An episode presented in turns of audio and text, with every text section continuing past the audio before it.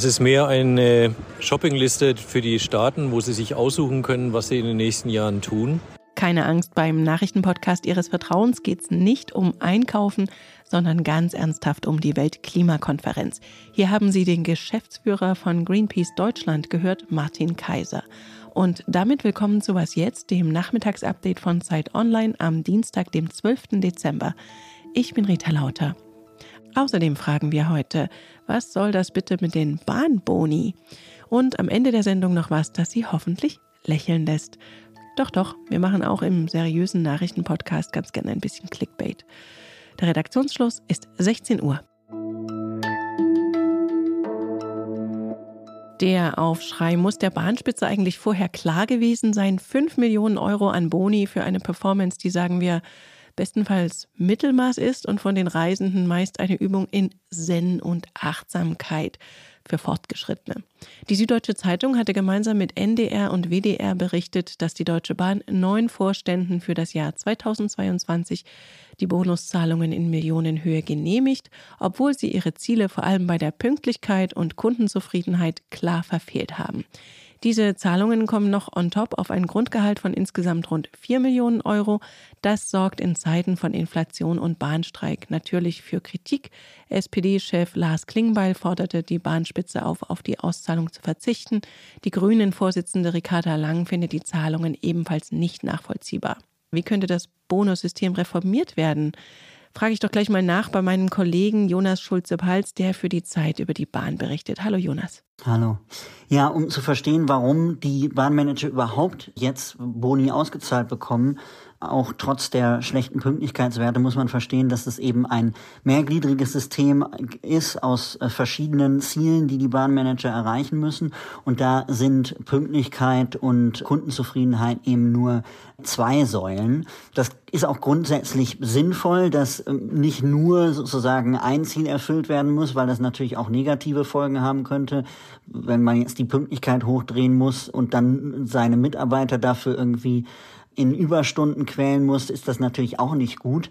Aber es kommt am Ende natürlich darauf an, wie man die verschiedenen Ziele gewichtet und ob es auch Konsequenzen für die Zahlungen in anderen Bereichen hat, wenn man beispielsweise bei den wichtigen Bereichen, also der Kundenzufriedenheit und der Pünktlichkeit, nicht performen kann. Und tatsächlich plant der Aufsichtsrat auch die Managergehälter zu überarbeiten und da neue Strukturen zu schaffen und möglicherweise auch so Dämpfungsfaktoren einzuarbeiten, um eben zu verhindern, dass so etwas entsteht. Wichtig ist aber auch zu betonen, dass eben nicht die Vorstände diese Boni bestimmen, sondern dass der Aufsichtsrat macht und der auch die Ziele festlegt. Ne? Und wenn die einigermaßen einfach zu erreichen sind, dann ist es auch kein Wunder, dass äh, die Boni am Ende ausgezahlt werden. Es wird ja immer argumentiert, wenn man Topmanager nicht fürstlich bezahlt, bekommt man keine kompetenten Leute. Trifft das hier zu? Bahnchef Lutz verdient immerhin mehr als der Bundeskanzler. Die Frage stellt sich natürlich immer und auch gerade angesichts der Streiks, die wir im Land beobachten. Die GDL versucht ja höhere Löhne zu erreichen. Und ich finde es auch ein bisschen zu kurz gedacht, jetzt äh, den Streik mit den Boni-Auszahlungen zu vergleichen, weil natürlich äh, befindet sich die Bahn, wenn sie neue Vorstandsmitglieder bekommen will, da in einem ganz anderen Wettbewerb. Da muss sie sich mit den anderen großen, auch DAX-Unternehmen in Deutschland messen und die zahlen im Zweifel sogar teilweise äh, besser als die Bahn. Also der Durchschnitt 2022 für Vorstandsvorsitzende waren bei 5,1 Millionen Euro. Da kommt Bahnchef Lutz gar nicht ran. Deshalb ist es, glaube ich, schon immer zu berücksichtigen, dass die Bahn natürlich ein Riesenunternehmen ist und der Bund irgendwie sicherstellen muss und der Aufsichtsrat da gute Leute zu, für zu bekommen. Und da ist tatsächlich die Bahn seit Jahren eher im unteren Bereich, was die Vorstandsbezahlungen angeht. Und was denkst du, wird der Vorstand jetzt auf die Boni verzichten, wie es aus der Politik gefordert wird? Ist ja ein Staatskonzern, die Bahn angesichts der Tatsache, dass sie eben zwei Jahre lang keinen Bonus bekommen haben, wäre ich da eher skeptisch, dass sie darauf verzichten werden.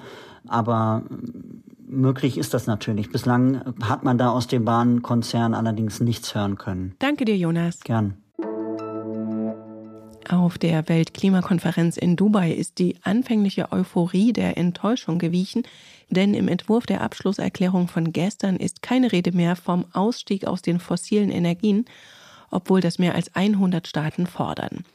Eigentlich sollte das Treffen heute zu Ende gehen, jetzt geht das Ganze in die Verlängerung. Es wird weiter um jedes Wort gerungen. Meine Kollegin Viola Kiel ist für uns in Dubai und hat mir eine Nachricht geschickt, wie sie denkt, wie es jetzt weitergehen könnte. Bei einer großen Mehrheit der knapp 200 Staaten hier hat dieses Papier wirklich heftige Empörungen hervorgerufen. Annalena Baerbock hat dann quasi direkt danach gesagt, also wir können diesem Text nicht zustimmen und die Verhandlungen sind in eine neue Runde gegangen. Heute soll die nächste Fassung kommen, vermutlich irgendwann im Laufe des Abends. Alle, die noch hier sind, warten darauf seit Stunden. Und ich habe auch zum ersten Mal auf dieser Konferenz Leute schlafen sehen. Ob diese neue Version dann für eine einstimmige Einigung reicht, das wird sich zeigen müssen. Die ist aber in diesem UN-Prozess hier vorgeschrieben. Und von dem, was man hier so hört, macht sich das im Moment besonders ein Land zunutze, Saudi-Arabien, besitzt nämlich 17 Prozent der nachgewiesenen Erdölreserven der Welt. Und drei Viertel der Exporte sind Ölexporte. Und irgendwie ist da natürlich klar, dass der Ausstieg aus der fossilen Energie Angst vor wirtschaftlichen Verlusten bedeutet und lieber geblockt wird. Nur ohne den Ausstieg werden die Verluste langfristig noch viel, viel größer sein. Auch oder gerade in einem Wüstenstaat wie Saudi-Arabien. Februar, keine Palmen und danach sind immer alle krank. Neben Cannes und Venedig will die Berlinale bei den ganz großen Filmfestspielen mitmischen. Nach dem langjährigen Leiter Dieter Koslik gab es ja eine Doppelspitze, Carlo Chatrian und Mariette Rissenbeek. Aber im August hat Kulturstaatsministerin Claudia Roth international Wirbel ausgelöst, als sie angekündigt hat, dass eine neue Leitung kommen soll. Und heute hat sie diese Person vorgestellt. Es ist die frühere Chefin des London Film Festivals, Trisha Tuttle. Auf der Pressekonferenz war natürlich auch meine Kollegin Katja Nikodemus. Sie hat mir danach eine Sprachnachricht geschickt, was von der neuen zu erwarten ist und was das für die künftige inhaltliche Ausrichtung der Berlinale bedeuten könnte. Ja, zunächst mal ist ja zu begrüßen, dass ab April nächsten Jahres eine Frau eines der drei wichtigsten Filmfestivals leiten wird. Als künstlerische Leiterin und Geschäftsführerin und Tusha Tuttle ist 53 Jahre alt. Sie ist seit 25 Jahren circa im Film- und Festival-Business tätig. Baby of 67 hat sie sich eben auf der Pressekonferenz genannt. Und sie weiß, mit welchen Schwierigkeiten Festivals in diesen Zeiten zu kämpfen haben.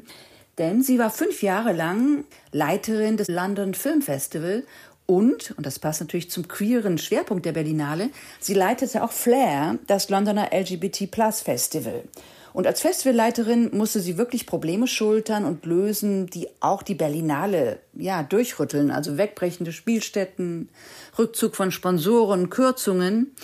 Und inhaltlich steht sie, soweit man das beurteilen kann, für eine große Bandbreite. Also sie führte als Festivalleiterin in London zum Beispiel die Sektion für Serien ein und eine für experimentellere Formate und auf ihrer Liste der besten Filme aller Zeiten, da steht auch James Camerons Film The Terminator mit Arnold Schwarzenegger. Also es gibt allen Grund, neugierig auf Trisha Tuttle zu sein.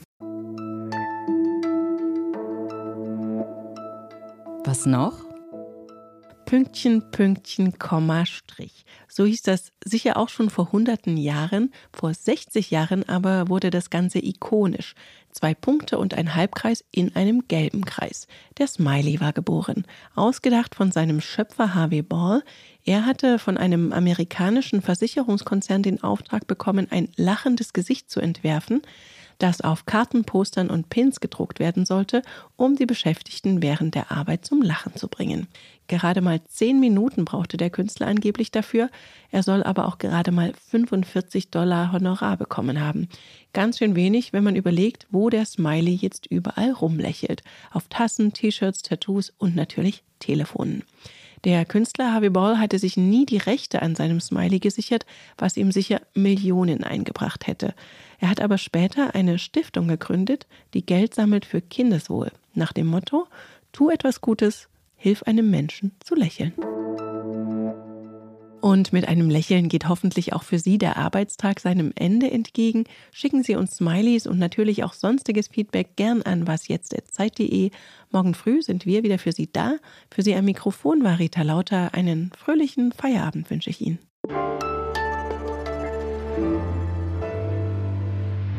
Ich selber bin offenbar ganz schön sprachlos ohne den Smiley. Ich habe vorhin festgestellt, dass ich ihn in fast jeder Nachricht an die Redaktion verwende. Und stellen Sie sich hier jetzt bitte einen Emoji mit weit aufgerissenen Augen vor.